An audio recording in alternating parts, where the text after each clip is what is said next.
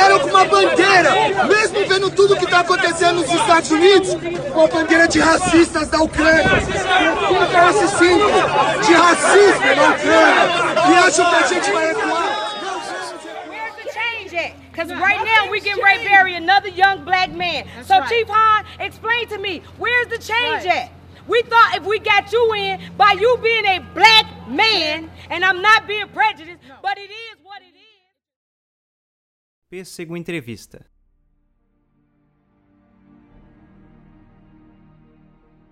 E aí, atômicos e atômicas, esse é mais um Pêssego Entrevistas e hoje para falar uma pauta difícil.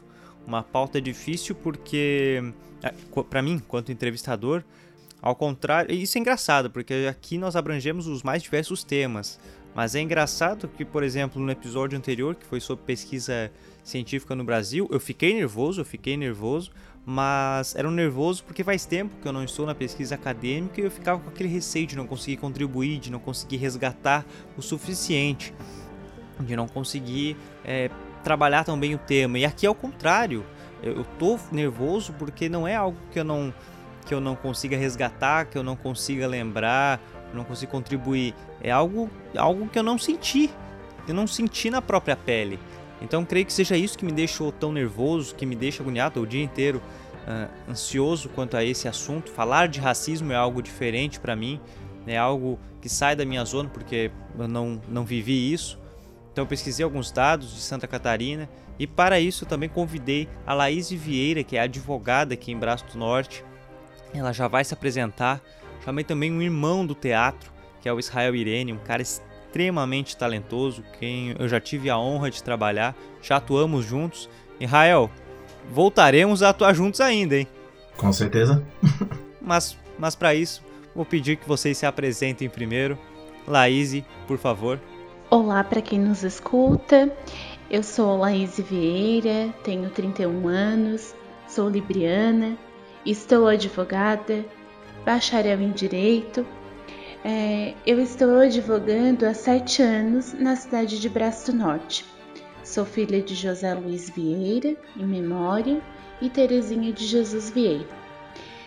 É, estou é, trabalhando no escritório de advocacia e acreditando que dias melhores virão. Rael. Então eu sou Rael Irene, Israel Irene, né? Publica, publicamente Rael. Eu sou natural de Capivari, Tubarão Capivari, e atualmente vivo em Florianópolis. Tenho 28 anos, trabalho trabalho com, como ator no momento. Né? Estou ator, como disse Laís, estou ator fazendo trabalhos na parte de teatro, cinema, TV, propaganda. Onde tiver vaga, estamos indo. Nós vamos falar sobre o cenário de Santa Catarina, eu já não quero questionar sobre isso, mas mas antes botar no cenário mundial, porque toda essa onda de protestos, todos esses movimentos, eles iniciaram com a questão do George Floyd, né? Então isso estourou nos Estados Unidos e logo em seguida no mundo inteiro. Entretanto, estourou em meio a uma pandemia. E aí vem aquela, aquela briga interna, digamos assim, no, com, a, com a vontade de protestar, de soltar esta a raiva, sabe, a tudo que está preso de injustiças, mas o receio, o medo de sair numa pandemia. E isso tanto nos Estados Unidos quanto no Brasil, porque os dois países estão com índices altíssimos.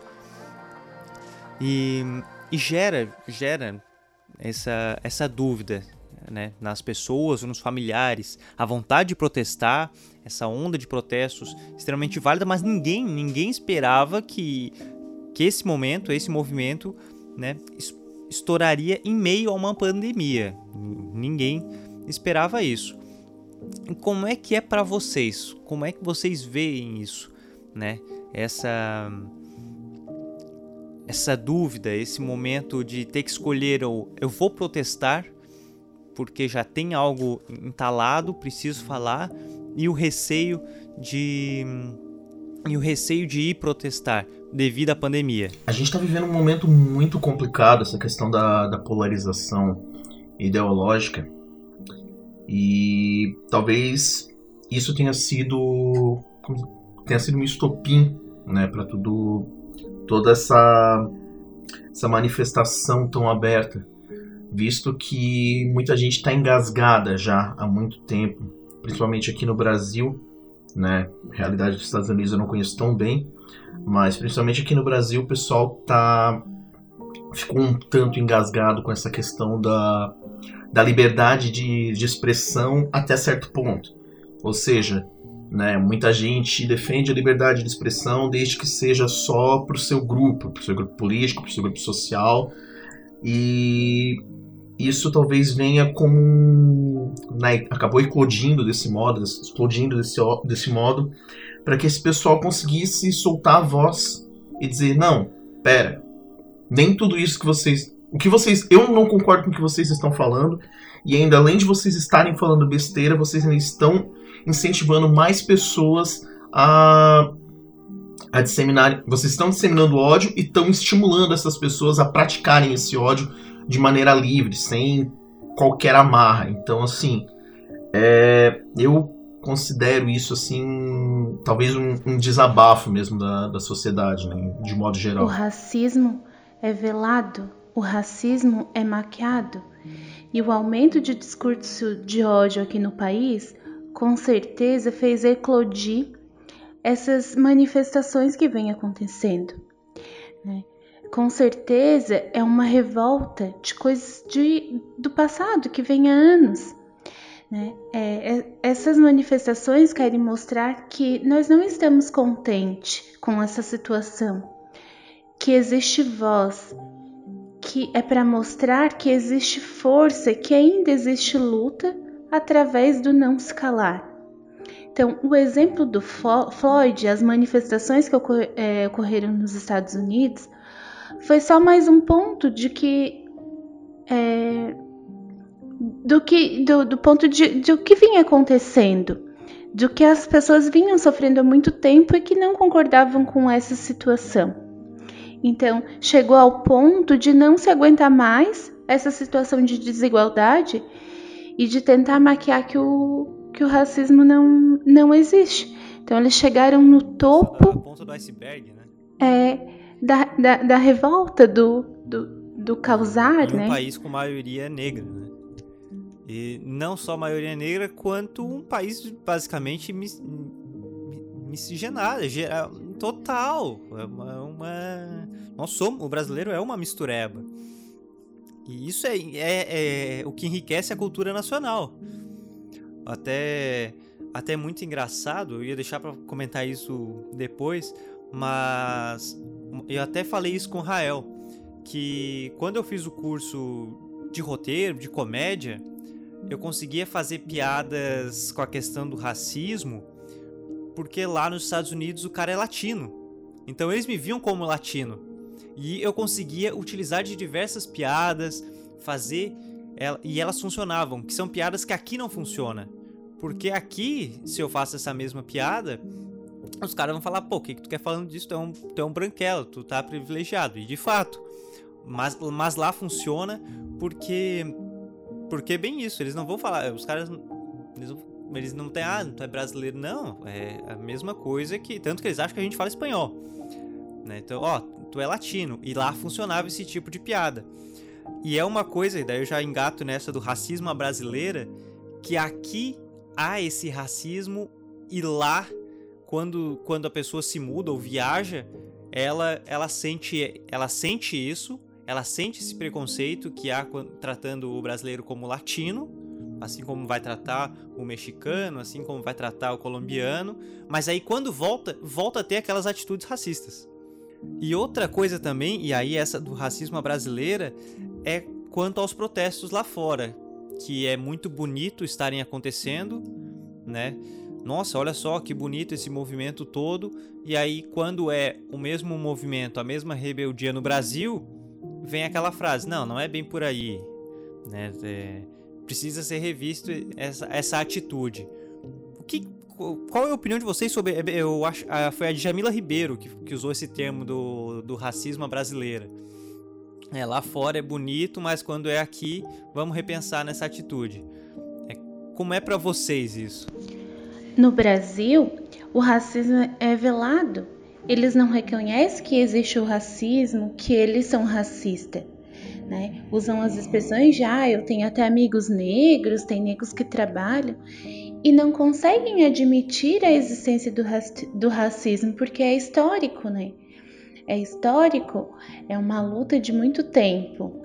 É, como agora, no, em maio, que teve a, em dia 3 de maio, que foi comemorado a abolição da, escravatura, eu participo de um movimento e até foi comentado, né, o movimento negro aqui de Braço do Norte, e, e foi, foi, comentado, ah, dia 13 foi a abolição da escravatura. E no dia 14, como é que estavam esses negros libertos? Quais foram as oportunidades concedidas para eles, né?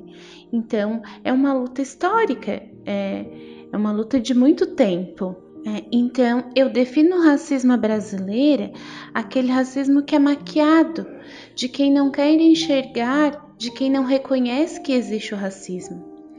É, de que tem atitude racista em fazer uma piada, em contar uma história e até mesmo de não dar uma oportunidade para contratar os negros em algumas funções.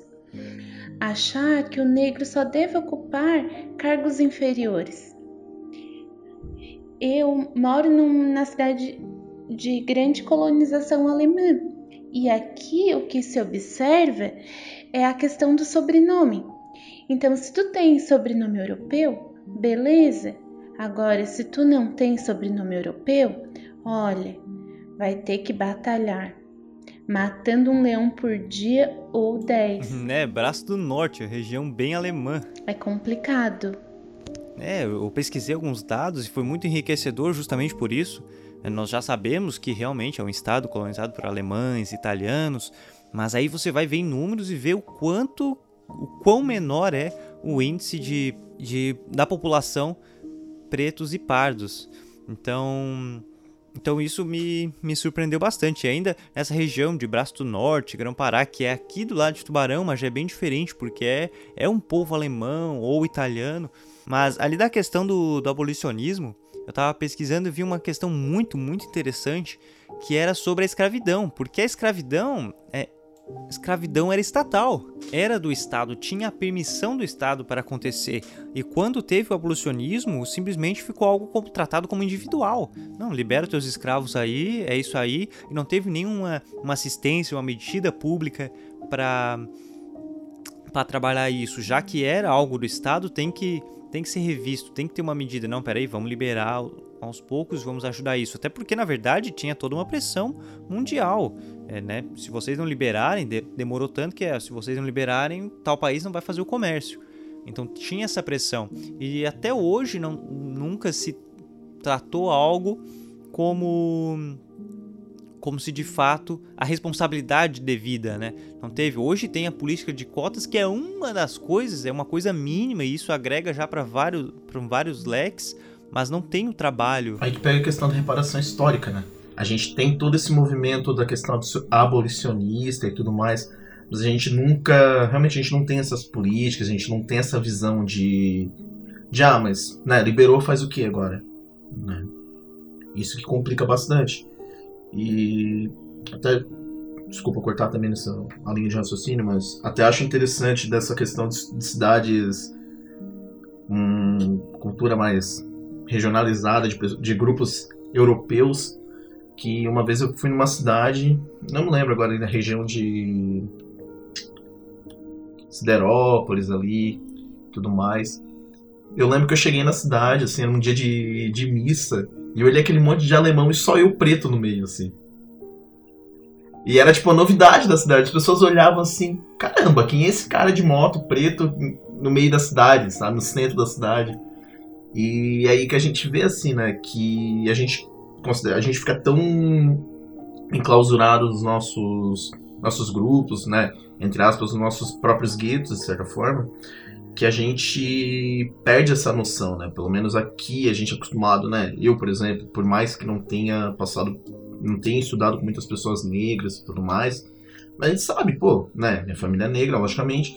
E a gente sabe que os negros, né? Tu vai ver na rua, tu vai passar, tu não vai ficar mais cinco minutos sem ver uma pessoa negra. E tu chegar numa cidade em que praticamente eles não têm esse contato de ver pessoas negras e você só vê pessoas brancas, né, gera esse choque, né? E é uma coisa bem interessante aqui para nós, principalmente no, no, estado, né? Principalmente quando a gente toma em conta essa questão da população mesmo em si, né, do brasileiro. Que aqui, por mais que a gente seja a maioria em, no Brasil, de certa forma, a gente é minoria onde a gente está. É, exatamente. É usado o termo minoria em um país onde é uma maioria. E, e aí é que tá. Porque nós vivemos numa bolha, Santa Catarina vive numa bolha na questão de qualidade de vida, né? Tanto que em várias cidades o nível de pobreza é muito superior ao nível de pobreza em estados em estados lá do do sudeste e tudo mais. Mas aí que tá aquela questão. O a questão assim, o Rio de Janeiro, por exemplo, que a gente usou como né, anteriormente, São Paulo, entre outros, é, são lugares com uma mistura muito maior, com muito mais pessoas, com uma população que originalmente elas já estavam lá há muito tempo. Tanto que, como o exemplo da escravidão ali, quando eles iam, eles foram para os morros porque não tinham para onde ir. E lá muitos ainda estão, seguiram e, e são, é, é, como a gente falou, aqui tem muito alemão, tem muito italiano, tudo tal, tal, tal, tal, tal. Mas lá a mistura já existe há muitos anos. E o racismo, o preconceito é gigantesco. E isso até por parte, do, um exemplo nítido da polícia e de, e de outras coisas, né? Claro que, que não dá para generalizar, mas daí já dá para usar aquela piada do Chris Rock lá, que tem profissões que é complicado ter maçã podre né? E, e é isso que, que gera uma. Talvez, é, provavelmente a revolta, mas assim, são lugares que, em teoria, e aí a teoria é muito bonita, já não era para ter essa, essa divisão. E é bem nítido, porque, é pela, pela dificuldade em conseguir alguma coisa, pela, pelas diversas dificuldades, na verdade, e são estados que, em teoria, eram para estar tá bem mais bem mais evoluídos nessa parte, né? Por talvez a gente ter. Eu não sou historiador, então, né, talvez eu esteja falando um pouco além da minha competência, mas talvez por a gente ter um início, né, muitas pessoas estarem ali, serem trazidas para aquela, serem levadas para aquela região, talvez a gente tenha essa questão da, da separação de classes mais forte, né, das pessoas que na teoria que representavam aquela elite elas estarem. elas se sentirem ainda parte de uma elite social que há muito tempo ela já, já não existe. Né? E talvez gere essa questão de, de acentuação de uma diferença de classes, né? não de classes financeiras, mas de classes sociais mesmo, de grupos sociais. De elas acreditarem que elas ainda pertencem a um grupo nobre da sociedade, uma parte nobre da sociedade, e que todo aquele que não está naquele grupo não é digno de, de respeito, não é digno de, né, de ser aceito como um, como um ser, como um indivíduo. Né? Eu acredito que talvez tenha um pouco isso também, pelo, pelo menos nessas, tipo, nessas regiões. Né? Eu concordo também que é questão social, de classe, mas com certeza também é questão econômica, pois nesses grandes centros é, percebe-se que, ainda que o, os negros estejam ocupando uma posição ou que tenham um poder financeiro, ele ainda sofre preconceito. Então, não é só a questão de, da falta ou não de dinheiro, é um, uma, um conjunto de fatores. O aumento no discurso do ódio, o incentivo ao preconceito, a não a não concessão de oportunidades. E como o Rael falou, é uma questão de classe social, pois a visão é que os negros somente poderiam exercer, ocupar alguns cargos inferiores. Né? É, eles estão acostumados em ver os negros como a copeira, a empregada doméstica, o faxineiro, e de repente ver uma negra advogada, uma negra médica, é, ainda gera um choque cultural. Pois é, como é que foi, Laís, a questão da advocacia? Como é que foi. É, é, teus, teus pais tiveram é, ensino superior? Não, os meus pais não estudaram, né? É, não, não tiveram curso superior. Os meus pais estudaram apenas até o ensino fundamental. É, o meu pai, ele estudou até a quarta série, porque ele tinha que ajudar na roça. E, e, até a quarta série o colégio era público, eles forneciam material naquelas épocas, né? E depois, para ir no quinto ano, a pessoa tinha que adquirir o material. E como ele não tinha condições, a família não tinha condições, ele dependia de que alguém fornecesse material para ele poder estudar. E tudo mais difícil, assim. Então ele acabou tendo que largar os estudos e ajudar a família na roça porque não tinha condições de prosseguir com os estudos, né? É, já a minha mãe, ela também morou na roça com os avós dela. Ela morava com os avós maternos dela, né, na roça. E aos 13 anos, ela teve que largar os estudos para ir trabalhar de doméstica. E ela trabalhou por muitos anos de do doméstica até se efetivar como funcionária pública municipal. Né? E, e ela foi estudar quando estava grávida de mim. Quando ela, ela estava grávida de mim, ela terminou a oitava série no, na, na escola de jovens e adultos, lá no Seja. Né? É, e eu comecei a minha jornada escolar aos quatro anos de idade, né? E, e eu sempre procurei ser a melhor aluna da, tur da turma, assim, sempre me destacar, não querendo me, me gabar, mas eu sempre fui a, a uma aluna de destaque, mas porque eu me dedicava muito. É, eu cresci em casa com o lema de que a gente precisava estudar. Nós não tínhamos outra alternativa. Os meus pais, eles nos criaram, eu e meus, meus dois irmãos, com, com esse lema, que a gente precisava estudar, que nós não tínhamos outra alternativa. Era estudar porque era só através do estudo que a gente ia alcançar os filhos do patrões, né? E quando eu lembro que quando eu entrei no ensino médio, é, a minha mãe foi me matricular numa escola particular aqui da cidade, né?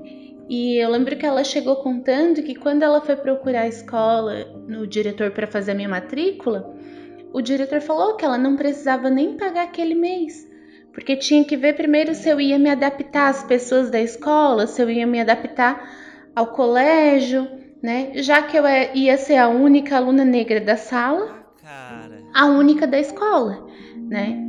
Eu era a aluna de estereótipo. Foi assim que eu cheguei no, no colégio particular, sendo aluna de estereótipos, negra, vindo de escola pública e já no segundo bimestre daquele ano. Né? E foi uma surpresa para o corpo docente, porque eu lembro que na, eu, assim que eu entrei a estudar nesse, nesse colégio particular, eles fizeram um simulado geral de, de avaliação de conhecimento geral, né? Com toda a turma, com toda a sala ali, né? Com todos os alunos da sala. E eu lembro que eu fiquei a segunda colocada, né? Desbancando vários alunos que estudaram uma vida toda em escolas privadas, que eram considerados os destaques, né? A aluna negra de escola pública, né? Então, mas foi através de dedicação, muita dedicação e estudo, né? Já na faculdade, eu entrei é, numa turma de 50 alunos, né? No curso de Direito no, na Unibave, em Orleans, né? Então, eram 50 alunos e desses 50 alunos, apenas dois alunos negros, eu e outro menino, né? Cara. E formou da nossa turma de 50 alunos apenas 19 alunos. E desses 19, somente eu, de aluna negra. Isso na né? faculdade. E, e sempre nessa batalha de estudar, de tentar ser uma boa aluna, porque a gente precisava estudar.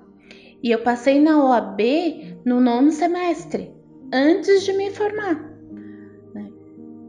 E depois que eu me formei, eu fui trabalhar num escritório de advocacia. Né? No escritório que eu aprendi bastante, aproveitei a oportunidade que eles me, me acolheram, né? E, e, também, mas com sempre com com, a, com aquelas barreiras do será da capacidade, né? Por isso a importância de estudar bastante, porque eu lembro que quando eu fui trabalhar no, nesse escritório, eu fui substituir uma outra advogada que estava saindo licença maternidade. E, e, eu ficaria responsável por alguns núcleos de clientes, né? E eu lembro que numa das reuniões, né, que, que a gente fez com um dos clientes dela, ele questionou: ah, mas será que ela é boa mesmo? Será que ela vai conseguir? e, e depois de dois anos nesse escritório, eu abri meu próprio escritório de advocacia. Então, há cinco anos eu tenho meu escritório sozinha no centro de Braço do Norte, bem perto do fórum, num local bem privilegiado, né? e estou aí advogando, né? Sendo a única advogada negra da cidade. Quando eu iniciei, né, eu era a primeira advogada negra da cidade, mulher, né? Tinham outros advogados negros, mais homens, mais mulher. Eu fui a primeira aqui da cidade, né? Agora tem outras colegas, né? É, que advogam aqui na comarca, mas eu fui a primeira, né, é uma batalha e, e eu gosto, né? É, no fórum eles já me conhecem, né? O, o, o, o juiz, o promotor, os servidores, eles me conhecem, sabem que é advogada negra, né? E eu tô aí na batalha e gosto de colocar um vestido amarelo e sair para audiência e chegar causando. Não tenho nenhum problema com isso. É, eu só imagino. Ainda numa cidade de maioria branca, a questão da advocacia deve ter mexido com toda a comunidade, porque eles com certeza se impactaram. Né? Quando eles veem, opa, peraí, tem uma advogada negra, tem algo diferente aqui, tem, tem algo mudando. Isso impacta de uma forma gigantesca quando a cidade é pequena. E bem isso, de uma maioria branca. Mas você sentiu a dificuldade de conseguir clientes? Como é que foi esse processo? Teve essa dificuldade? Ainda há dificuldade de conseguir? É, então, é, muitos chegam lá no escritório perguntando: "Ah, a advogada tá aí?" Né? Como eles fazem: "Ah, a dona da casa tá aí?" Né? Eles perguntam: "Ah, se a advogada tá aí, é tu que é advogada?" Né? eu respondo, ah, eu que sou advogada tal. Às vezes eu brinco que deve ser por causa do meu rosto muito jovem, né? Daí eles perguntam, ah, a advogada tá aí? Né? Ah. Então, é, tem essa questão, né, de ficarem na dúvida, né? Mas, graças a Deus, eu tenho vários clientes, assim, positivas indicações e sigo trabalhando, né? na, na advocacia é muito isso, né? A gente é, é, ganha clientes com as indicações, né? É, vai, vai, vai o, o, boca em boca. Do e isso, trabalho, né? é, graças a Deus, eu estou conseguindo seguir o meu, meu caminho, né? Graças a Deus e ao meu trabalho. Rael, tu é do teatro, né? A gente conhece esse pessoal, por parte dos atores pelo menos, costuma ser uma galera mais progressista, né? Um pessoal mais progressistão. Mas tu sente isso também na parte da produção, na parte de direção, com, ou tem uma diferença? Tu sentiu essa diferença? Como é que é essa. É bem isso, né? Nós conhecemos a parte dos atores e, e sabemos que não são todos, mas como é que é essa parte, esse, essa parte de trás da atuação? que que tu sentiu né, ao longo da tua carreira profissional? Eu até quero abrir um, um parêntese antes de falar dessa questão artística. né, que a Laís foi falando a questão profissional, eu me reconheci muito também em algumas situações. Porque por mais que né, no momento esteja fazendo, esteja trabalhando com parte artística, a, a minha profissão praticamente original é manutenção informática, técnico informática. E é uma área que também, para a gente achar pessoas negras, é difícil. Eu fiz, eu acho, fiz três ou quatro cursos na área, assim, e de 30 pessoas sempre tinha eu e mais um, ou no máximo eu e mais dois. E formatura, geralmente, forma um, forma dois, e olhe lá. E eu também passei por algumas situações que nem a da, da Laís, de chegar, né, tanto de chegar numa empresa, me apresentar, oi, tudo bem, eu sou técnico, gostaria de uma vaga na sua empresa, e as pessoas, técnico? Tu? Como assim? Né? Até numa dessas situações, até consegui, consegui, entre aspas, ser contratado, fui contratado, e é bem esse negócio que a gente tem que, assim, por mais que tu possa tu sabe das tuas capacidades, tu sabe do, do teu esforço e tudo mais, a gente já entra com, sei lá, é, dois passos para trás. Né? Não importa onde que tu entre, tu já entra pelo menos com dois passinhos de desvantagem, porque além de tu ter de demonstrar capacidade, tu tem que derrubar toda a questão do estereótipo. Então, assim, é, a área da, da tecnologia, lógico, né, atualmente felizmente tem algumas pessoas que estão crescendo, né, estão estão se desenvolvendo nessa área, mas ainda assim é uma área muito difícil de você ver pessoas negras, né? Isso é uma coisa um pouco triste, né? Um pouco não, muito triste, porque, né, é, inclusive na questão do, do ensino superior, assim, a gente vai vendo que talvez sejam áreas que sejam pouco incentivadas já. Porque se pensar, pessoa, né, as pessoas veem, ah, não, mas pô, é, isso talvez não dê dinheiro, para mim não dê dinheiro, sabe? A questão de prioridades em si. Né? Às vezes as pessoas, as pessoas negras, né, na maioria das vezes, eu né, não conheço a realidade de todas, mas assim, algumas vezes elas têm que se focar mais em em procurar algo que seja mais imediato para ter, ter dinheiro, para ter estabilidade financeira, do que propriamente a questão acadêmica, né? Elas não, acabam não tendo muita escolha.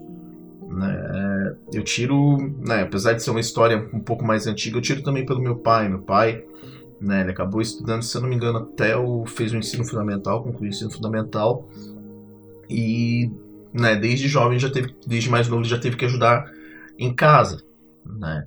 E quando ele conta algumas histórias assim do que ele já passou em questão de trabalho, né, eu fico abismado, sabe? Que se tu pensar que isso foi há, sei lá, mais ou menos uns 30 anos atrás, sabe? Tu vê que de lá para cá pouca coisa mudou ainda.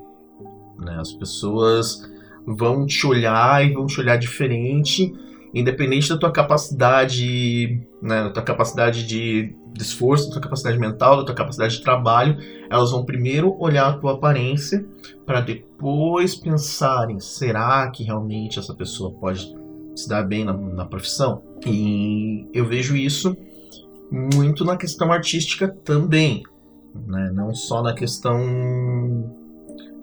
nas profissões mais, mais tradicionais, né? Porque existe um. E na questão artística eu acho até mais complicado, porque existe um, um contraponto muito forte. Porque assim, ou você é negro e tá encampado com todas as, as, todas as bandeiras que isso vai te trazer, ou você fica branco. E é complicado.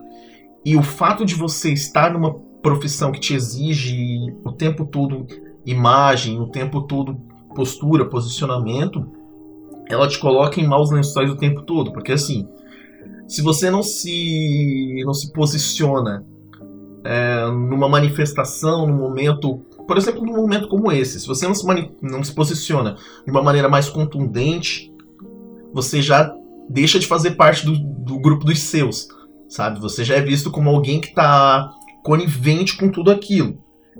E se você se posiciona, você já acaba sendo visto como, como diz o nosso presidente, né? Como um esquerdista, como alguém que que tá ali para causar tumulto. E essa questão da imagem é muito complicada também.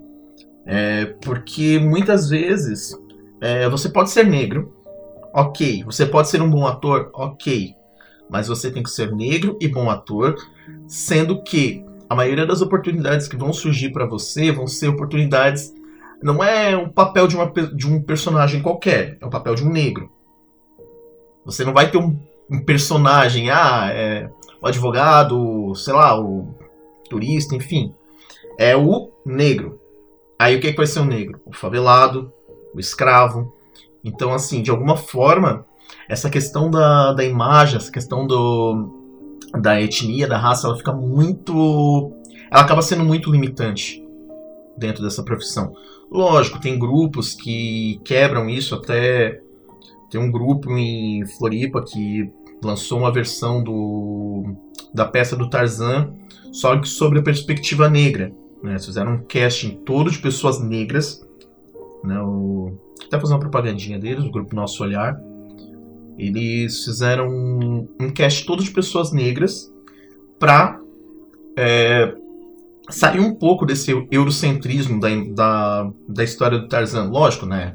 Na época, quando foi escrito, tinha todo aquele contexto, mas eles transportaram um pouco mais para o contexto negro, né? Pra não ser sempre a questão. Não é época, não, cara. Não é época, não. O cara era filha da puta mesmo. O autor era filho da puta. Racista pra caramba. Racista pra caramba. Tarzan é uma obra extremamente racista.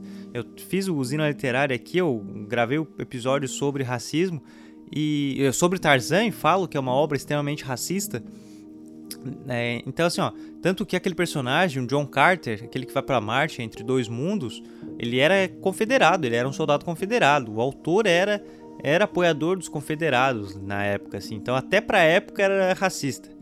Até pra época era racista. É uma parada bem. É, eu achei incrível eles terem adaptado. É, e existe esse viés muito forte, né? É... E a gente, muitas pessoas costumam defender essa questão do né? Pode ver que até no meu posicionamento eu coloquei que ah, a questão da época, que existe uma discussão também muito forte, já vem de tempos do, do Monteiro Lobato também, né? Que apesar de ter obras que até hoje o pessoal, olha, nossa, obra do Monteiro Lobato, mas ele também tinha um pezinho bem forte dentro do, das questões raciais, né? Só que do lado negativo, né? Estimulando sempre os estereótipos. E isso é uma coisa complicada dentro da arte, né? Porque imagina, tu precisar, tu ter uma obra que é considerada clássica e tu ter que ignorar completamente essa questão simplesmente para tentar entrar no ah, mas é porque a época, porque tinha escravidão. E olha só né? como é engraçado essa questão do Monteiro Lobato, né? Que que nós tivemos adaptação agora recente, sei lá, 2003, não lembro, mas é recente, é a nossa versão atual da Globo, do Sítio do Picapo Amarelo, né? E é recente. O Monteiro Lobato era, era extremamente racista, ele flertava com KKK, ele tinha cartas com o pessoal do Ku Klux Klan. Era um cara extremamente racista. Mas na versão atual, que já não é uma coisa muito antiga, já tinha piadinhas, brincadeirinhas sutis que passavam e vai analisar, cara, era extremamente racista, como aquele episódio que o Pedrinho, né, todo mundo tá ganhando presente e tal, daí o Pedrinho compra uma colher pra tia Anastácia cozinhar, pra ela ficar mais feliz. Ela já tava meio triste ali, desanimada como é que tava a vida dela, só a questão da cozinha. Aí ele dá uma colher de pau, rindo assim, todo mundo ri. Aí termina o episódio com ela cozinhando feliz. Era aquilo que ela precisava. Tipo, ah, meu Deus, como eu amo cozinhar. Tipo, essa é a única felicidade dela, cara. É que se a gente for pensar. Desculpa, Pedro. Pode continuar. Não, não. Pode, pode seguir. Não, essa questão da, da normalização da, de comportamentos que não são normais, né? É que nem a gente tinha nos tempos antigos, lá nos tempos medievais, que a igreja dizia para os pobres que ser pobre era normal, né? Que era natural, Deus adora os pobres. E é o que meio que a gente tá tendo, né? É uma coisa que não acaba, tipo, olha, é legal você ser negro e é ser negro pobre né? Tanto que essa questão da imagem, é, até pouco tempo atrás eu tava com, com Black Power E a principal, a principal recomendação para não cortar era: ah, porque querem que você fique igual a eles, sabe? E assim, dentro do próprio movimento, algumas vezes a gente vê das pessoas que, se, que estão mais engajadas, a gente vê que existe uma, uma confusão, né? Entre a questão da imagem e a questão da liberdade em si, né? É, eu considero que, pô, cada um seja o que quiser. Se eu quiser raspar minha cabeça, eu raspo minha cabeça. Se eu quiser ter um Black Power, eu vou ter um Black Power. Né? E as pessoas acabam confundindo muito isso. De que se você não tiver uma imagem, de certa forma, mais tradicional, estereotipada das pessoas negras, você não está é, concordando com, com algumas pautas né, defendidas. E isso eu acho bem complicado dentro da profissão. Nós estávamos falando ali sobre aquele pessoal que se sai tá num grupo, se fica em casa é, é, taxado em outro grupo e não há esse equilíbrio, né? Sempre tem que ser taxado de alguma coisa e um anula o outro.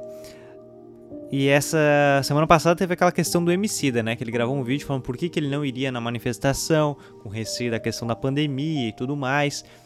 E e eu não sei quanto, quanto a vocês, mas para mim os dois lados estão certos. Porque se o cara quer sair para fazer a manifestação, quer protestar, é porque ele já tá entalado, como nós tínhamos dito ali da questão da ponta do iceberg, ele já tem que, ele precisa, ele tem muita coisa para passar e na manifestação é o momento. E também é compreensível quem quer ficar em casa porque tem receio da pandemia, tem receio de sair, porque o perigo não é agora não é só mais a repressão, né? Não é só a questão da polícia e de como que a manifestação vai, vai ser aceita ou reagida. Agora tem, além disso, tem a questão da pandemia de fato. Então eu creio que é compreensível a visão do MC, é, é compreensível quem queira ficar em casa, não é legal ficar taxando um ou outro, como ali o Rael já comentou. Mas aí já engato nessa pergunta para ti, Laís, como é que é para ti essa questão. É, eu concordo com Rael sobre a questão do estereótipo, que pesa tanto para o negro quanto para o branco. Né? E contar uma história que aconteceu comigo uns anos atrás. Eu participo de um movimento negro, é, movimento negro aqui de Braço do Norte, e nós fomos, sediar, é, fomos sorteados para sediar um evento da Diocese de Tubarão. E, e dentro desse evento tinha a questão da missa afro. Né? Nós tínhamos que é, apresentar, é, realizar uma missa afro. E, e daí vinha toda essa questão de como seria essa missa afro, né? questão das danças, das vestimentas. Então a questão do estereótipo pesou bastante né? Então a gente teve que vir mostrar para o padre os cantos, mostrar como seriam os gestos, apresentar para que o padre pudesse autorizar, né? O padre branco queria acompanhar a missa afro, né? Então, daí, o grupo que iria fazer a missa afro, a gente foi um dia participar das reuniões. Só que esse grupo é um grupo de movimento negro também, só que um pouco mais fechado e é enraizado nessas culturas do estereótipo que negro tem que casar com negro, que negro tem que usar black power, que negro tem que é, usar roupas coloridas, enfim, é um pouco mais fechado e com é, com as culturas enraizadas do passado, né? E, e foi muito engraçado que um dos membros lá falou que o movimento de Braço do Norte, que o negro de Braço do Norte tem cabeça de branco, porque justamente por estar, né, é, por nós estarmos numa cidade com colonização é, alemã, com colonização de pessoas brancas, né, eles eles diziam que o, que o negro de Braço Norte pensa como branco, né? E, e, e desvia essa, essa raiz do passado, né? E isso é muito engraçado, foi um, nós recebemos como algo muito engraçado, porque ele foi bem, né, essa pessoa foi bem é, objetiva, ela, e ela falou assim, ah, já começar pelo presidente do movimento de vocês, porque o nosso presidente é um negro casado com uma é, moça de etnia alemã, uma alemoa. E daí ele dizia: ah, já começa por aí, ó, para norte os negros têm pensamento tem cabeça de branco, porque o presidente já é, é casado com uma branca, né? E a gente é, é, achou isso engraçado, como é a visão, como essa questão do, do estereótipo dá essa visão, né? A partir do momento que o negro foge do que é o tradicional, do que ele tem que seguir, ele já tá vendo é, como embranquiçado, que tá, tá virando embranquiçado, né? E, e assim, a partir do momento que o negro sai do estereótipo padrão de cabelo de pichain, de tranças, roupa colorida, ele também não é bem visto pelo movimento, né? É, como no caso do Emicida, que escolheu não participar, ele não foi bem visto por, pelo movimento, né? Mas eu vejo que é uma questão de, de respeito, de escolhas, né? Não é porque tu não sai às ruas que, né, principalmente nesse cenário de pandemia que a gente vive, que tu está confortável com essa situação. Né? Eu, no, no, no, no sábado do dia 6, eu escolhi participar do, do, das atividades do movimento aqui em Braço do Norte. Né? A gente fez um, uma, uma pequena manifestação no sentido de apresentar cartazes, fazer uma sessão de fotos, né, sem aglomeração, né, apenas para mostrar que a gente não está contente com a situação que está vivendo, que nós não estamos calados, mas respeitando quem não foi, quem decidiu se preservar, mas que também de alguma forma apoia, né? Eu penso que é questão de respeito em aceitar as escolhas de cada um. Eu eu estava pesquisando, acabei pegando os dados, eles são de 2018, não, acabou não saindo a pesquisa atualizada, mas aqui em Santa Catarina nós temos 5,6 milhões de brancos e 1,3 milhões de pretos ou pardos. E, e, dessa, desse número, isso eu também não sabia, daí que nós vemos a diferença, né? A diferença da população. A média de rendimento per capita é 39,2% menor na, menor entre eles, porque enquanto os brancos ganham de 1.700 ali nos trabalhos bases, 1.700 o preto ou pardo ele ganha 1.221. E é uma disparidade muito grande, é uma disparidade muito grande. Eu creio que já linka com o que vocês comentaram também da questão das oportunidades. É, tem provavelmente tem muito a ver, mas mas além disso, eu estava. E isso tem aquela questão da bolha, né? Tem, nós vivemos numa bolha, uma bolhazinha que vamos dizer Tubarão, ah, eu estudo com Rael, Rael tá muito bem. Não, pô, estudo com Rael, Rael é negro, mas ele tá muito bem, olha aí, ó. Não tem racismo não, aqui tá tudo tranquilo. Ou às vezes os pais do Rael ganham melhor do que minha mãe. E, não, pô, eles estão bem, estão muito melhor que eu, olha só, o financeiro deles é bem melhor. Isso aí não é racismo. E aí vai criando essa bolhazinha achando que esse, essa pequena realidade, essa micro realidade é o Brasil. E isso significa o Brasil inteiro e que todo o negro é igual ao meu colega e tá tudo bem. E não, e não.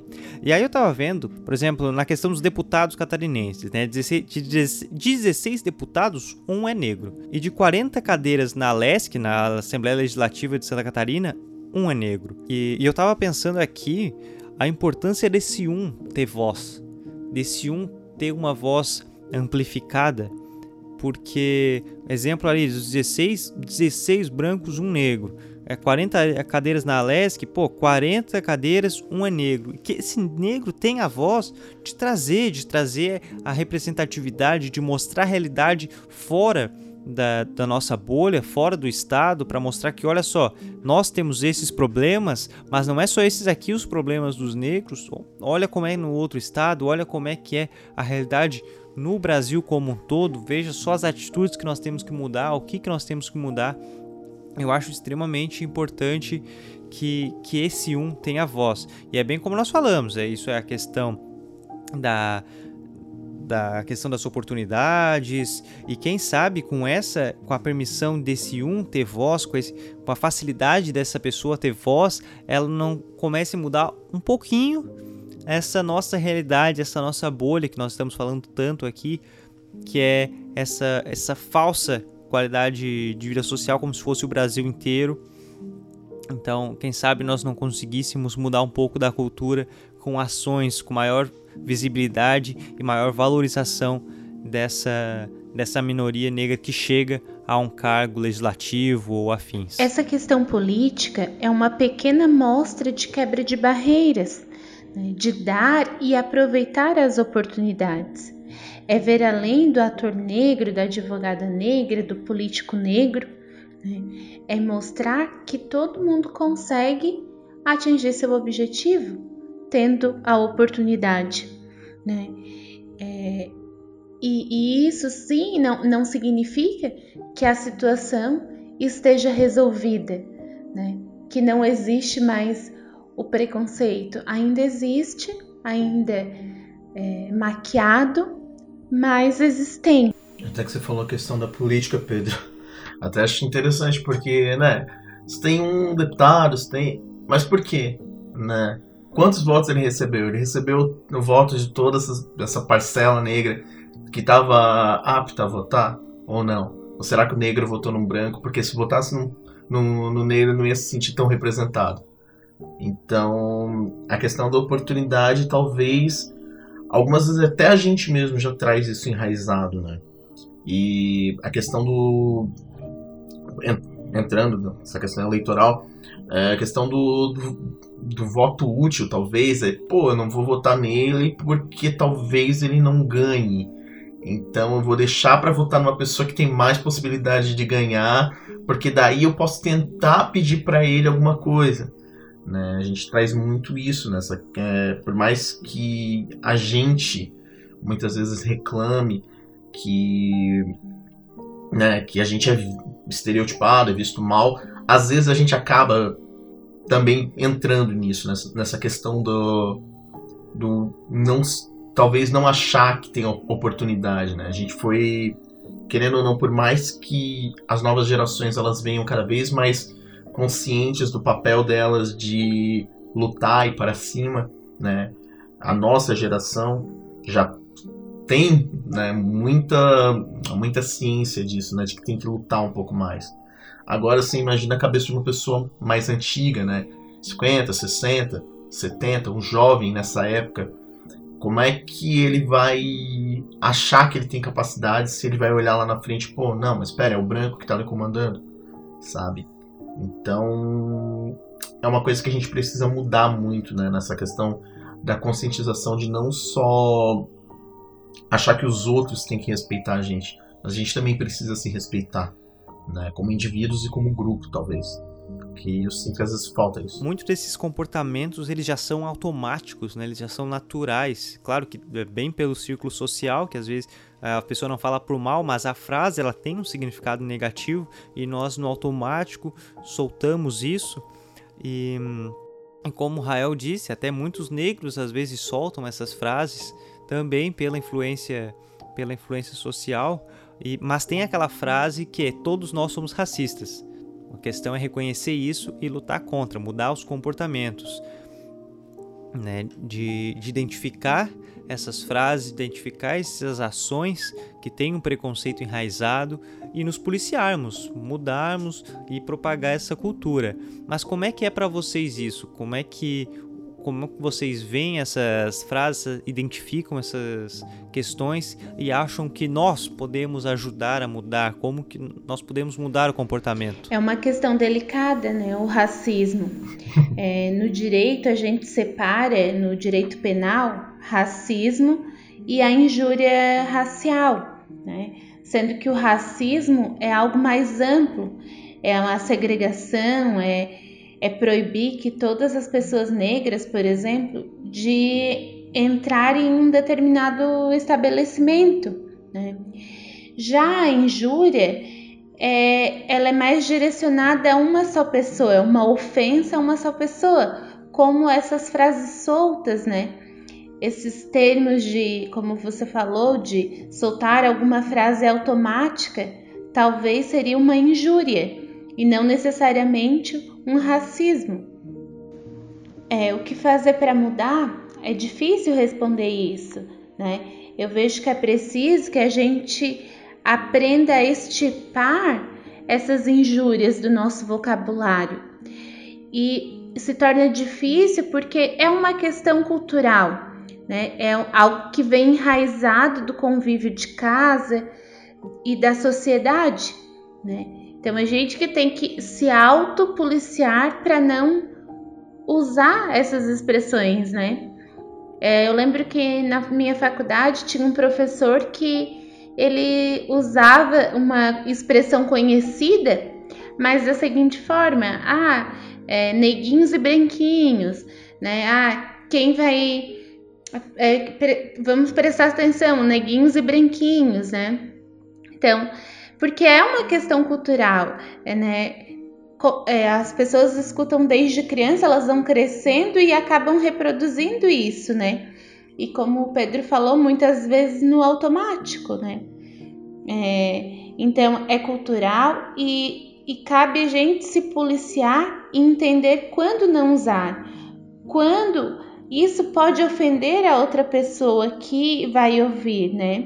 E daí falando é, sobre o racismo, que é a pauta de hoje, é, nessa sua estatística, provavelmente você deve ter identificado a diferença de entre a mulher, o homem negro e a mulher negra, que se for comparar os salários, ainda diminui. Né? Eu já ia engatar, já ia engatar exatamente nessa. É, diminui ainda mais, né? Comparado o homem negro e a mulher negra.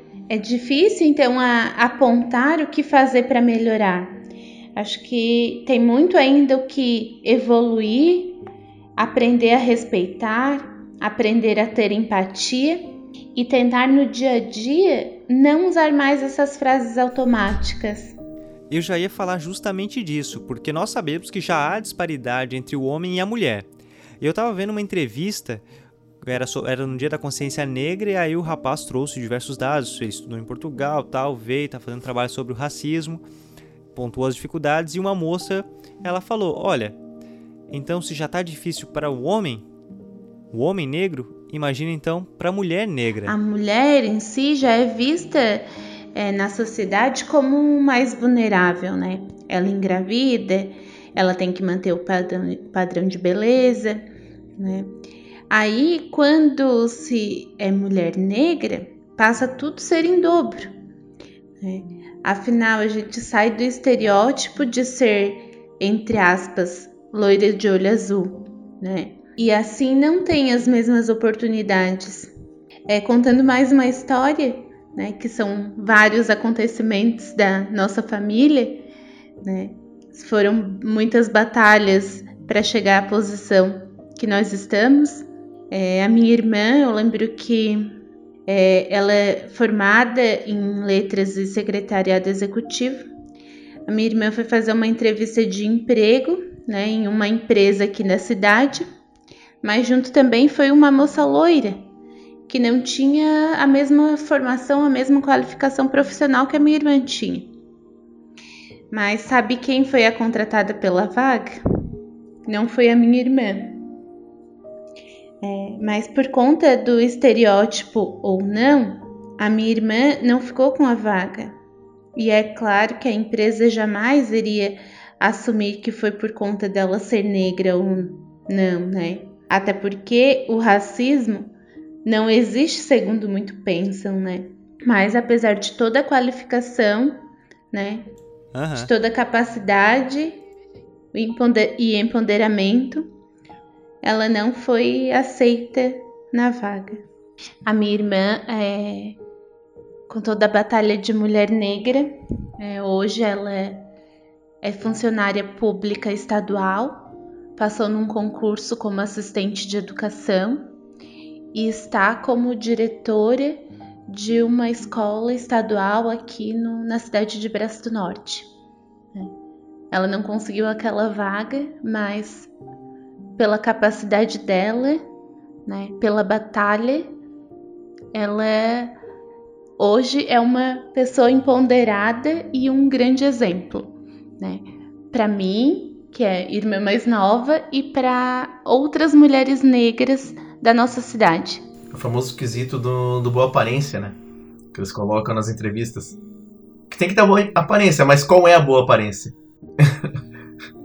é ir arrumado, é ser branco, é ser preto? Qual é a boa aparência para vocês? weird thing, man. When, whenever the cops gun down an innocent black man, they always say the same things, man. They always say the same thing. It's like, well, it's not most cops. It's just a few bad apples. It's just a few bad apples. Bad apples. Rael, nós estávamos falando das artes ali e tal. A questão do, do stand-up, por exemplo, eu particularmente, meus stand-ups prediletos são de, americanos são de comediantes negros, porque eu sinto uma carga social, uma crítica muito melhor, muito maior nesses comediantes. Né? E, e enquanto o branco faz alguma piada na questão de religiosidade ou da estrutura é, ou, ou, de casamento, ou situacional, claro que tem ótimos comediantes brancos, mas eu ainda assim sinto uma carga social, uma crítica muito mais pesada nos humoristas negros. Eu gosto muito disso. E aí, ali no cinema, vamos para os anos 80, nós encontramos o Ed Murphy ali trazendo um cast todo negro, dos atores principais, todos negros. Atualmente, o Jordan Peele faz muito isso, de trazer o cast todo negro principal. O Denzel Washington, ele não era já nessa parte de produção, ao contrário do, do Ed Murphy, do Jordan Peele, não, às vezes nem sempre era o produtor do filme, ele era o ator principal, mas como ator principal ele já tinha a questão de quem que ele queria se relacionar no filme. Né? O par romântico dele tinha que ser negro, ele sobrejaria se a, o par romântico fosse negro, então ele já tinha essa, esse, esse pedido, digamos assim. Aqui no Brasil, tu sente que falta isso? Nós temos eh, ainda você sente que falta essa representatividade, essa ação? Como é que você vê isso? Porque, como eu falei, nós sentimos muito bem quando vemos essas produções, a, bem o uso da comédia, mas para trazer toda uma crítica a essa estrutura. E como é que como é que você vê isso? Você sente essa falta aqui no Brasil?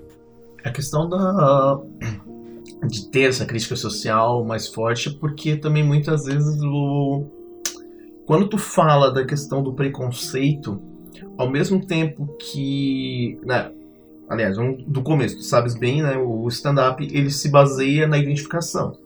Se a tua plateia se identifica com o tema que tu tá falando, tu vai ganhar ela muito mais fácil, né? Não adianta é, tu ir numa favela e falar da, da vida de uma pessoa rica só sabe? Ah, olha, fui de jatinho hoje. Tipo, a pessoa vai ficar. Dane-se. Tá ligado? Não, não faz parte daquela realidade. Então, quando tu trata a questão do preconceito numa sociedade que, querendo ou não, ela é preconceituosa e muitas vezes ela não. não ela tenta não externar isso, embora externe, né? Ela não reconhece isso. Isso fica muito mais.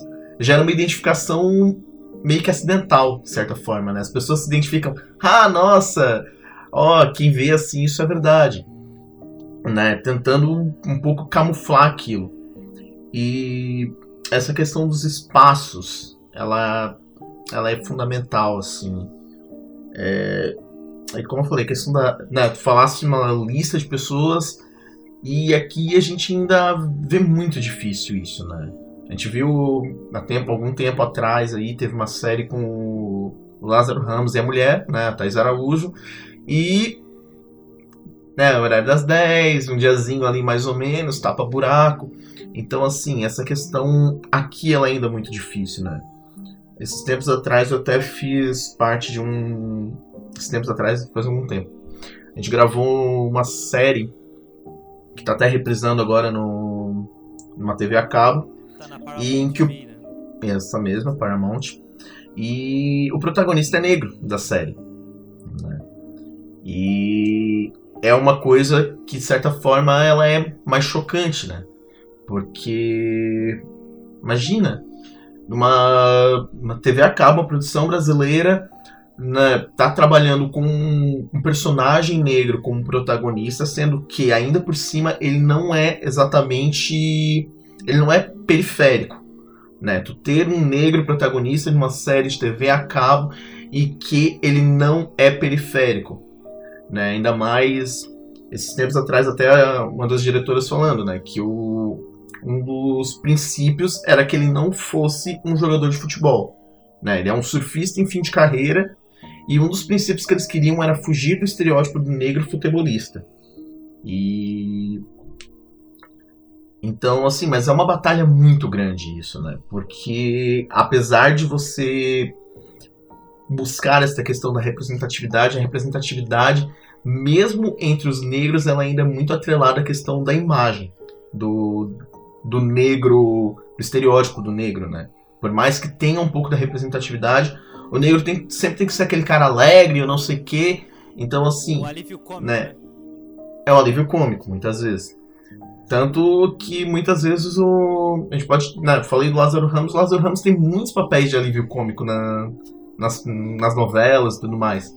Então, assim, é, é uma relação complicada. A gente precisa ter espaço, sim, né? É preciso que se abra espaços o tempo todo. E não só. É, não só vindo de pessoas negras, né? Até como você falou, até puxar um gancho, tentar puxar um gancho dessa na, da questão anterior, a gente estava vindo numa crescente de reconhecimento de direitos, né? Independente da questão política atrelada a isso que as pessoas colocam, a gente estava vindo política partidária, né? Independente dessa questão, a gente estava vindo numa crescente de reconhecimento de direitos, de né, de, de respeito mesmo, da tentativa de incutir a cultura do respeito entre as pessoas. E quando a gente. Né, o ser humano ele é muito. Ele é muito. Ele bloqueia muito quando ele se vê perdendo alguma coisa, né? Então, a partir do momento que a gente veio nessa crescente de respeito às mulheres, respeito às orientações sexuais, respeito às pessoas negras, então, assim, muitas pessoas sentiram que o privilégio delas estava acabando. Até essa questão que a gente comentou no começo ali do, né, do racismo brasileiro e tal, das manifestações serem bonitas lá e não aqui, ela pega muito nisso, né? Porque quando é nos Estados Unidos, a sociedade americana que tem que mudar. Ou seja, os privilégios dos brasileiros continuam a mesma coisa. Quando a sociedade brasileira se engaja para tentar mudar essa questão dos privilégios, aí, opa, não, pera, já é diferente. Não, não é tão bonita essa manifestação, porque isso envolve a perda de privilégios que para algumas pessoas são fundamentais, né? A questão de né, até como a Laís contou a história foi da irmã dela ali, né, na entrevista de emprego. Então isso, né, a partir do momento que existir uma equiparação, né, um respeito entre as pessoas, é um pouco que isso acaba, sabe? as pessoas podem ser medidas, é, medidas um pouco mais pela capacidade, pela, pelo conhecimento delas em si. E não só pela origem social, pela origem étnica, pela questão né, da aparência em si. E tudo isso para dizer que não basta só os diretores negros, uh, produtores negros estarem é, movimentando essa questão de ah, vamos colocar cada vez mais pessoas negras e tudo mais. É, isso tem que ser uma questão social, né? Tem que ser uma mudança social, embora não seja exatamente uma solução, né? Não apresentando exatamente uma solução, mas não adianta. A partir do momento em que a nossa sociedade não conseguir reconhecer é, esses privilégios que existem para alguns grupos e não para outros, é, Independente da área, pode ser área artística, pode ser. Então, assim, não, não tem como a gente progredir sem esse exame de consciência. E, né, hoje em dia o exame de consciência está ficando cada vez mais difícil, né? Visto que os grupos estão cada vez tentando puxar mais brasa para sua sardinha e, né, quem tem direito, quem tem privilégio não quer perder e quem não tem quer conseguir pelo menos um, um pouco de dignidade, né? E, e complica, e complica. Não, não tem como a gente colocar isso assim de uma forma que ah, é, vai mudar desse, se fizer desse jeito ou não, sabe? É difícil. Nós falamos do ensino superior antes, e aí eu fui pesquisar aqueles dados e encontrei. O ensino superior aqui em Santa Catarina, 37,2% são brancos e 17,8% é pretos e pardos no ensino superior. E, e desses 17,8% tem muita, muita questão que que esse ensino superior nem sempre é o curso que a pessoa gostaria de ter feito, né? Mas foi o acessível. Esse acessível justamente pela realidade social dos pais. Claro que isso varia de região para região. Nós temos o caso da Laís que conseguiu fazer direito, foi foi em Orleans, né, Laís? Mas nem sempre essa é a oportunidade. Isso eu estudei em Orleans, no, na Unibave, e eu lembro que quando eu fui fazer a minha faculdade, a minha mãe sempre usava uma, uma expressão que era primeiro a da razão, depois a do coração, né? Mas o direito acabou sendo a, a minha opção tanto da razão quanto do coração, né?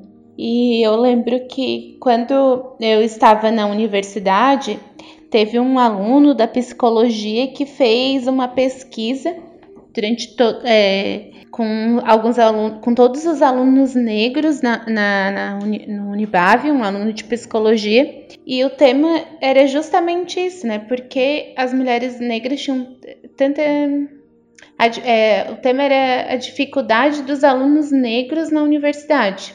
E, e eu lembro que eu participei da, da pesquisa que ele fez e, e é, foi assim, no máximo, salvo engano, assim, uns 70 alunos negros. Então, em toda a universidade naquela época, existe apenas 70 alunos negros que estavam cursando faculdade.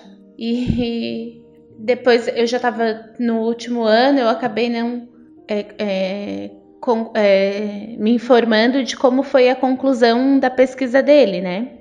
E, e já o, foi o ano passado, 2018, teve uma outra aluna de psicologia, essa uma, uma amiga da, da família, é, ela fez também para saber sobre a dificuldade das mulheres negras é, tinham para estudar, né? Queria, o tema da pesquisa dela era saber qual a dificuldade que as mulheres negras, especificamente, né, tinham para estudar.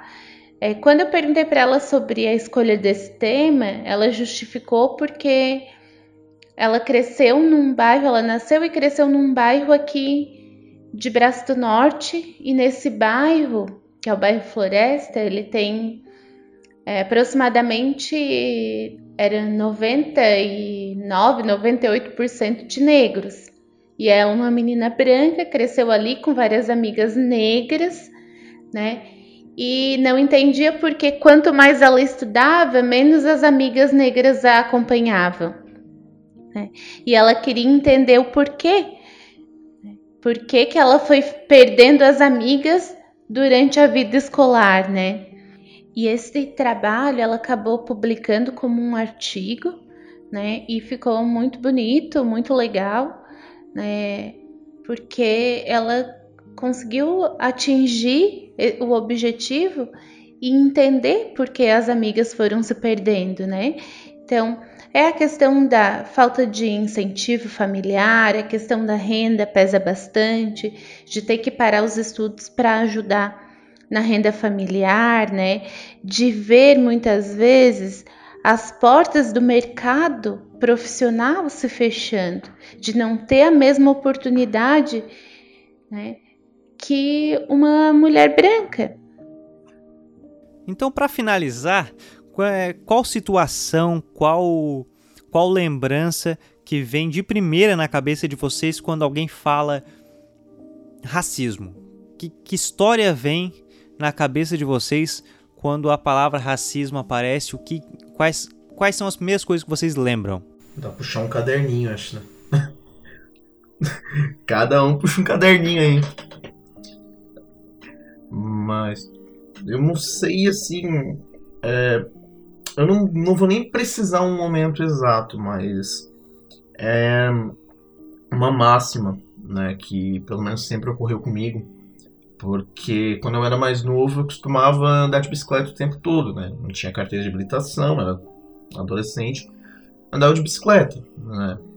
É, o pessoal da região sabe que a e Tubarão tem uma distância mínima, né? Então é uma distância que você cobre fácil de bicicleta.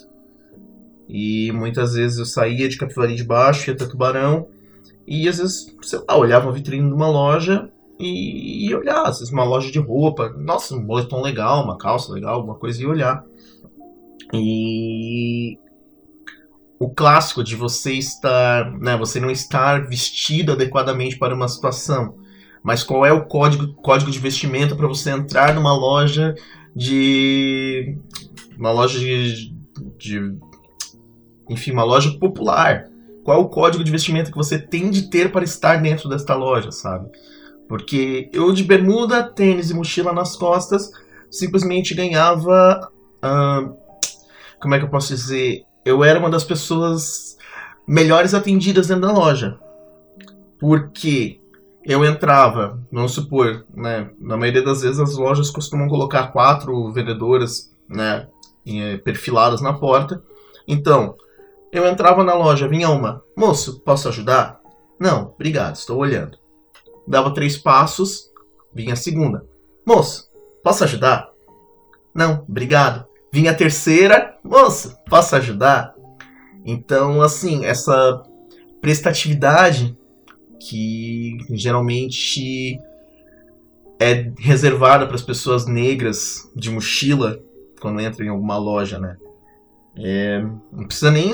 Eu acho que eu não, eu não consigo nem especificar mais uma, uma situação assim, loja tal aconteceu isso, porque é uma coisa que não que a gente veja que é normal, mas é uma coisa que a gente se acostuma, mas não se acostumar no sentido de, ah, não, deixa, tudo bem. Mas você se acostuma tanto que isso vai acontecer que você chega num ponto que você simplesmente não liga, você começa a tirar sarro disso, né? Você começa a brincar com as pessoas, começa a brincar com os vendedores, porque não faz sentido, sabe?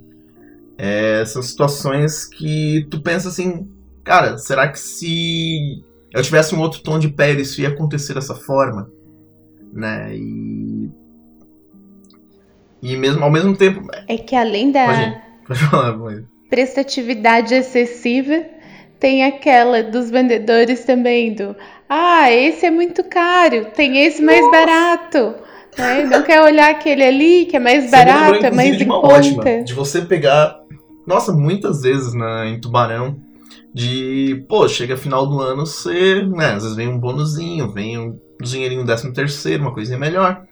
E você chega numa loja, você vai, né, querendo ou não, você compra X no, durante o ano todo, final do ano você compra X e Y porque, né, tem um pouquinho mais de dinheiro quantas vezes de entrar na loja, chegar no caixa com uma compra um pouquinho maior e a primeira pergunta é: vai fazer em quantas vezes? Não pergunta nem a forma de pagamento, é quantas vezes você vai querer parcelar. E, tipo, tu levar isso na esportiva, sabe? Porque, né, tu, tu entende que aquilo ali não é normal, mas tu, né, tu vai dar uma corrigidinha de leve, né? tenta tirar um sarro para ver se a pessoa entende, mas né, não dá para dar de dedo na cara da pessoa também, sabe? É a questão que a gente falou do que já está enraizado na nossa sociedade, né? A gente tenta mudar isso, né? A gente conversa, tenta mudar, mas tem situações que não dá para te simplesmente confrontar a pessoa diretamente e dizer, pô, você foi racista, porque não vai mudar, sabe? Não vai mudar algumas coisas, né? Não tá. que tipo não que a, a, luta seja desnecessária, mas tem situações em que tipo você só vai brigar, você só vai se, se incomodar, se estressar sim, sim. e não vale, mas vale fazer um outro tipo de trabalho, né? De tentar melhor essa conscientização, mas não de chegar no embate direto em todas as situações, né? Pelo menos esse é o meu ponto de vista. Tem gente que já acredita que o embate direto o tempo todo funciona, né? Cada um com seu método. Histórias são várias, né? Mas quero destacar duas em especial hoje aqui. É, primeiro, já que veio bastante à tona o caso do menino Miguel, né? O filho da empregada que caiu do prédio, né? Por é, zelo, não paciência, que a patroa não teve de olhar o, o menino por alguns minutos na ausência da mãe. Né? E a história que eu gostaria de destacar é justamente o contrário do que aconteceu com o Miguel. Porque quando a minha mãe trabalhava de doméstica, o meu irmão, Rafael, era pequeno também. Ele era até menor que o, Miguel, né? Meu irmão tinha lá por dois, três anos, quando a mãe trabalhava numa república de universitários, né, de empregada doméstica, cozinheira. E os garotos, quando viam que o meu irmão estava fazendo alguma arte, alguma coisa, é fazer o contrário do que essa patroa fez. Eles iam lá, pegavam meu irmão no colo, olhavam para a mãe poder trabalhar. Se ela estava no fogão fazendo alguma comida, alguma coisa, eles iam lá, pegavam ele para brincar, para que ele não ficasse perto do perigo, né? Então, uma das histórias é contar ju justamente esse contrário de que é, a gente também encontra algumas pessoas iluminadas, né, pelo caminho. E, e a outra que eu destaco já é um episódio bastante desagradável, né? E, e aqui em Braço Norte, num, num dos, dos especiais de Natal que eles fazem, né? Shows na, aqui no palco, no palco que tem no centro de Braço Norte, ali da Praça da Igreja. Todo é, final de ano eles fazem alguns espetáculos e, e uns anos atrás eu e a minha mãe viemos assistir esse espetáculo ali, tal, nós estávamos ali curtindo a apresentação de piano, enfim. E chegou uma das uma ex-patroa dela, mas uma patroa de coisa de mais de 30 anos atrás, assim, de quando ela trabalhou de doméstica na casa da mulher, né? E a mulher chegou perguntando como é que a mãe estava, que fazia muito tempo que ela não, não tinha mais visto a mãe, enfim, conversando, contando. E a mãe toda feliz começa a contar, né? Ah, eu né, ah, já estou aposentada, atingi meu objetivo, tal. Meus filhos, todos os três estudaram, fizeram faculdade, tá? Ela foi dizendo Inclusive que eu tenho uma filha que é advogada, né? A minha uma filha é formada em letras, trabalha na escola, o, o outro filho é formado em técnico é, em, é, técnico em gestão empresarial, né? Trabalha na Vivo e tem uma filha que é advogada. A mulher espantosamente, horrorosamente olhou para minha mãe e exclamou: o que, como que uma tu, empregada, tem uma filha advogada? Só que eu estava ao lado da minha mãe, né? E ela não sabia que eu era filha advogada. Então eu tirei um cartão do meu escritório, entreguei para a senhora e disse: "Sim, a mãe tem uma filha advogada, está aqui, ó". E ela, mal contente, né, ainda, espantada, Disse, mas como tu já é advogada, tu já passou na OAB, porque eu tenho meu neto que sempre estudou em colégio particular, já fez três exames da OAB e ainda não passou, e tu já passou? Nossa. E ela ficou mais espantada ainda quando eu disse que eu fiz apenas um exame da OAB no nono semestre da faculdade antes de me formar e já tinha conseguido a aprovação. Então, assim, a mulher não se conformava de como a filha da empregada, da ex-empregada dela, tinha conseguido, tinha se tornado uma advogada e o neto dela, que vinha de um padrão de rico, não tinha conseguido ainda. Eu lembrei que eu ia falar aquela hora, era a questão da polícia, que isso tem bastante lá nos Estados Unidos, que a, lá a polícia não é militarizada, né? Tem, tem diversos pontos e, e o pessoal tem sindicatos e tudo mais. Mas isso aparece também bastante nos filmes, como tem policiais negros que optaram por ser policiais para quebrar esse paradigma, para quebrar não só a visão que eles tinham às vezes da polícia, mas também a visão que eles tinham, a sociedade tinham deles. Bem como a Laís falou, para sair desse ser taxado que ah, tu é do gueto, tu tem que ser do gueto, tu tem que ser daquele jeito.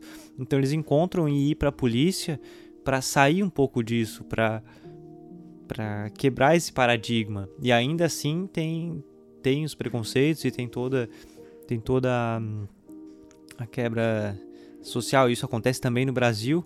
Né? Tem muitos negros que vão para a polícia por essa questão. Mas e aí, aí no fim eu, eu também lembrei disso.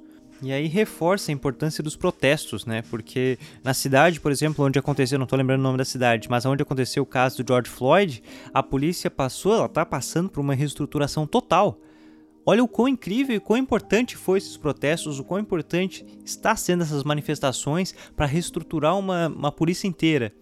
Né? E não é só naquela cidade que precisa de reestruturação, é em diversos lugares, porque voltando à piada do Chris Rock, tem profissões que não podem ter essas massas podres, e, e olha só o quão importante é tudo isso. E aí eu tava pensando por que, eu fiquei tão receoso, o quão, com medo de gravar, talvez medo não seja o termo correto, mas é porque o cara fica com receio de: será que eu posso perguntar isso? Será que eu posso questionar aquilo? Se eu falar isso aqui, será que vai ofender? Isso aqui é o termo certo para usar? A gente fica com esses receios. Mas, mas, a gente não pode ter esse receio, digamos assim, né? Uma e é aquilo, é algo que eu não, eu não senti. É que eu sei que acontece, nós sabemos, nós lutamos contra, queremos ajudar na luta contra o racismo, mas nós não sentimos. Aí a gente só vai ver, nós só vamos sentir quando acontece com um amigo e ele vem falar: Cara, olha só a merda que aconteceu. Porra, olha que situação desgraçada. E a gente, caralho, que merda. E aí ouve na TV e se comove, se toca com aquilo. Mas são nessas situações que nós sentimos. Então, a gente fica nessa dúvida de como conseguir ajudar, do que conseguir trabalhar sem ter esse medo de, de conversar sobre. Porque não é uma entrevista que sai da minha zona de conforto, que sai do meu conhecimento, ele sai da minha realidade. A entrevista que sai da minha realidade. Então, hum, é bem aquilo. Eu não me sentiria bem em não conversar sobre esse assunto. Em não quebrar quebrar o, fluxo de publicações. Não, vamos falar sobre isso, vamos entrevistar sobre isso, porque eu precisava entender mais sobre, preciso conversar mais sobre. E é por isso que eu agradeço demais vocês por estarem aqui comentando essas histórias, falando das vivências, né, de um de pequenas vivências de um Brasilzão com, com grande maioria negra. Então, nossa, eu só posso agradecer por estarem me ajudando a gravar esse, esse episódio. Só tem um ponto a adicionar, Pedro. É, essa questão, lógico, a gente só vai quebrar com a educação, só que a educação ela também é fruto do diálogo. Então, assim, a partir do momento é, eu vou te usar como exemplo, mas, né, de modo geral. A partir do momento em que tu tem medo de abordar alguma questão por, sei lá, por parecer preconceituoso, propagar um estereótipo, tu mesmo tá te privando de aprender algo que pode mudar essa situação, sabe? Então, assim, a gente cresce muito com esse medo de não tocar em certos temas, porque pode ser muito sensível e pode ofender, mas algumas coisas a gente precisa tocar no assunto, a gente precisa falar, a gente precisa discutir, a gente precisa é, conhecer outras realidades, até abrindo o que a gente conversou, né? Quando tu me convidou para fazer parte, eu falei assim, cara, então a minha vivência é uma, então assim eu não posso te dar um, um leque de situações porque a minha vivência ela não é tão padronizada com o que se vê, né? Eu tenho uma, uma vivência um pouco diferente, então assim né, é interessante que a gente explore essa questão de outros saberes, né? Inclusive, quando eu fui para Florianópolis, fui morar em Florianópolis, uh, a minha cabeça ela abriu para muitos aspectos, né? Essa questão do preconceito também, é, eu não tenho nem como é, precisar o quanto isso me abriu, porque assim, ok, eu sou negro, mas a minha realidade como negro é diferente da realidade da Laís, é diferente da realidade de dos vários dos negros que eu conheci na universidade. Porque assim, tem pessoas realmente periféricas, né? Então, assim, e pessoas que estão lutando para quebrar essa questão do negro periférico que não pode subir na vida. Que é uma coisa que aqui na região a gente não tem tanto, né? A gente tem as pessoas periféricas, mas não é, sabe? As periféricas daqui ainda tem algumas condições, né? Algumas. Então, assim, tu, tu conhece pessoas que às vezes, sei lá, é, passam por situação de miséria mesmo e que mudam de cidade numa esperança, né, mudam de cidade, tentam um curso universitário, na esperança de realmente quebrar esse, esse estigma. Então, assim, é uma coisa, é uma área que até para mim também às vezes é meio sensível, mas que eu também tento entrar, conhecer um pouco outras, conhecer essas realidades também, porque engrandece, sabe? Engrandece bastante a gente tocar em certos assuntos frágeis. É, já abrindo as situações, né? Quando, antes de gravar esse episódio, eu tava, tava conversando com um amigo meu e aí eu falei, ele também grava podcast, eu, cara, preciso falar sobre racismo. Só que ele achou que eu tava sugerindo pauta para ele. Ele, não, não, não, não. Racismo, esse tema eu não falo. Esse tema eu não falo porque é muito delicado e tal, tal, tal. Eu, cara, não, não tô falando pra ti, tô falando pra mim. Eu preciso gravar sobre isso. E, e é bem isso, né? Ele ficou. Ele achou o tema né, pesado, assim, né? Eu não posso falar sobre isso. Mas, poxa, olha só o quão, o quão amplo é essas questões, porque eu tô em Tubarão, a Laís tá em, tá em Braço do Norte, o Rael, agora nessa pandemia que tá Tubarão Capivari, né? Eu falo as duas cidades, falo as duas cidades juntas porque é tudo a mesma coisa. Mas mas ele tá trabalhando em Floripa, então olha só o poxa, Tubarão, Braço do Norte, Floripa, três cidades próximas do mesmo estado, mas já realidades muito diferentes, sabe? Então é por isso que que vai que não dá para generalizar porque vai muito de região para região. Eu acho fundamental, é, preciso falar sobre os, esses temas, sobre o racismo, injúria e o preconceito. E o que fazer para melhorar? E eu deixo uma pergunta para ti, Pedro. Onde você guarda seu racismo? Pois é. Porra, perfeito. Perfeito. Aham. Uhum. Cara. Essa pergunta é para nós todos. É? Cara, muito bom. Muito bom. Eu tenho um. Nossa, eu, eu lembro demais de uma, uma situação um bom tempo atrás.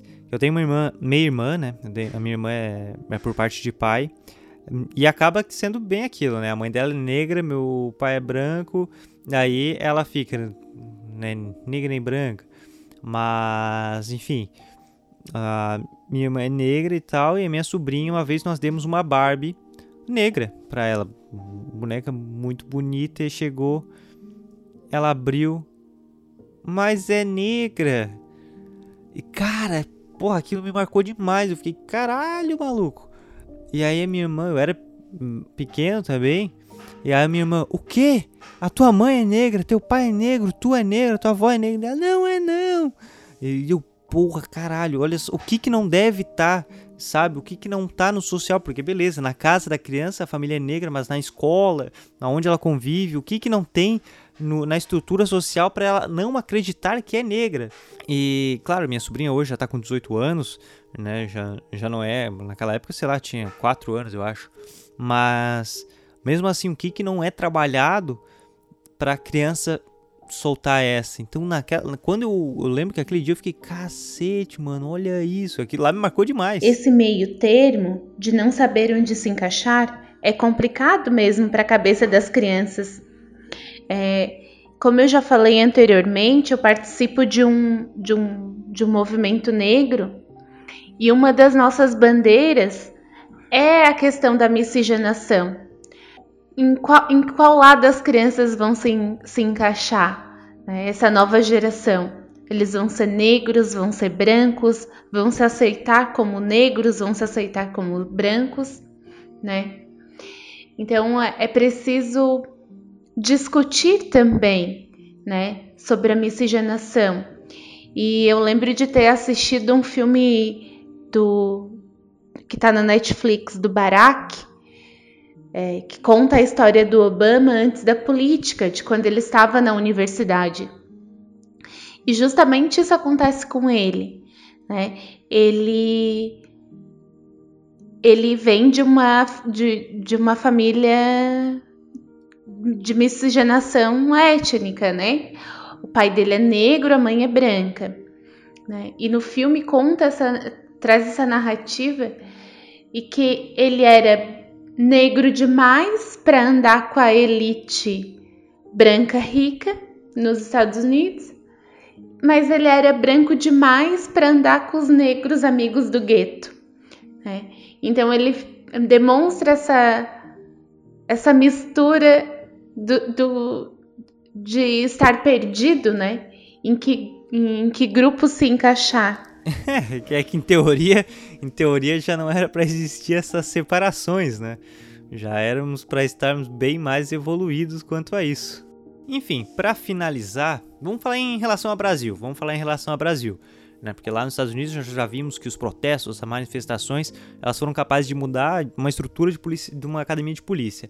Mas aqui no Brasil, vocês acham que nós vamos ter essa onda de protestos e manifestações e ela, elas vão gerar frutos, né? Elas vão seguir e vão gerar frutos ou que vão ser manifestações que vão acontecer, vão bombar, mas vão dar uma parada e aí não vai mudar muita coisa, vai seguir sendo me o mesmo ou seguirá com força, gerando mudanças. Como é que vai ser para vocês? O que vocês acham?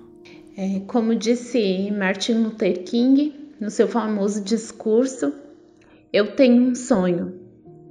Eu tenho um sonho de que um dia essas manifestações acabem, de que estejamos vivendo em um mesmo patamar de igualdade e que elas não precisam mais existir. Penso que, assim como já vemos de décadas de luta, eu penso que essas manifestações serão uma constante, até que um dia esse sonho se realize e elas de fato se encerrem. Talvez as manifestações vão continuar, mas não vão se manter com todo esse espaço na mídia, como está sendo hoje em dia, né? Por conta do Floyd, que, como disse a filhinha dele, meu pai mudou o mundo. E ele de fato mudou o mundo, já que essas manifestações atingiram não só os Estados Unidos, mas também outros países, né? Tomou essa proporção que se mobilizaram e voltaram a discutir e reacender a discussão sobre o racismo. Eu acredito que as manifestações vão continuar até que atinja seu objetivo de não precisar mais falar sobre esse tema tão pesado. E se eu não conseguir né, estar presente quando isso se realizar, mas que as gerações futuras, né, consigam que essa geração da miscigenação alcancem. É, é, sonhar não custa nada, né? É, a gente sabe que essas lutas dificilmente elas vão cessar, porque sempre vai haver uma causa pelo que lutar, né? É, antes era pela não escravização das pessoas negras, agora é pela, né, pelo tratamento humano para com as pessoas. Então eu acredito que cada vez a gente vai ter passos ainda a evoluir, né? Então, infelizmente, né, parece algo meio desesperançoso, mas eu acredito que sempre vão haver lutas e é preciso que a gente sempre saiba estar do lado certo, né? Porque hoje em dia essa questão do, do, da polarização ela leva muito as pessoas a escolherem lados baseados em como eu posso dizer em paixão, paixões, né? As pessoas são muito passionais ultimamente. Então, assim, é preciso que a gente consiga desenvolver essa racionalidade de entender que pessoas são iguais e não tem razão para serem tratadas diferentes, independente de origem, de espécie. Então, é um sonho, mas, né? Como disse a Laís, espero que se não for eu a pegar isso também, né? Chegar nessa fase de ter uma sociedade um pouquinho mais, mais justa, mais digna, né? Que os meus filhos, os meus netos possam pegar aí, porque, como a gente está dizendo, né? Não, ninguém, dificilmente vai existir pessoas raças puras, né?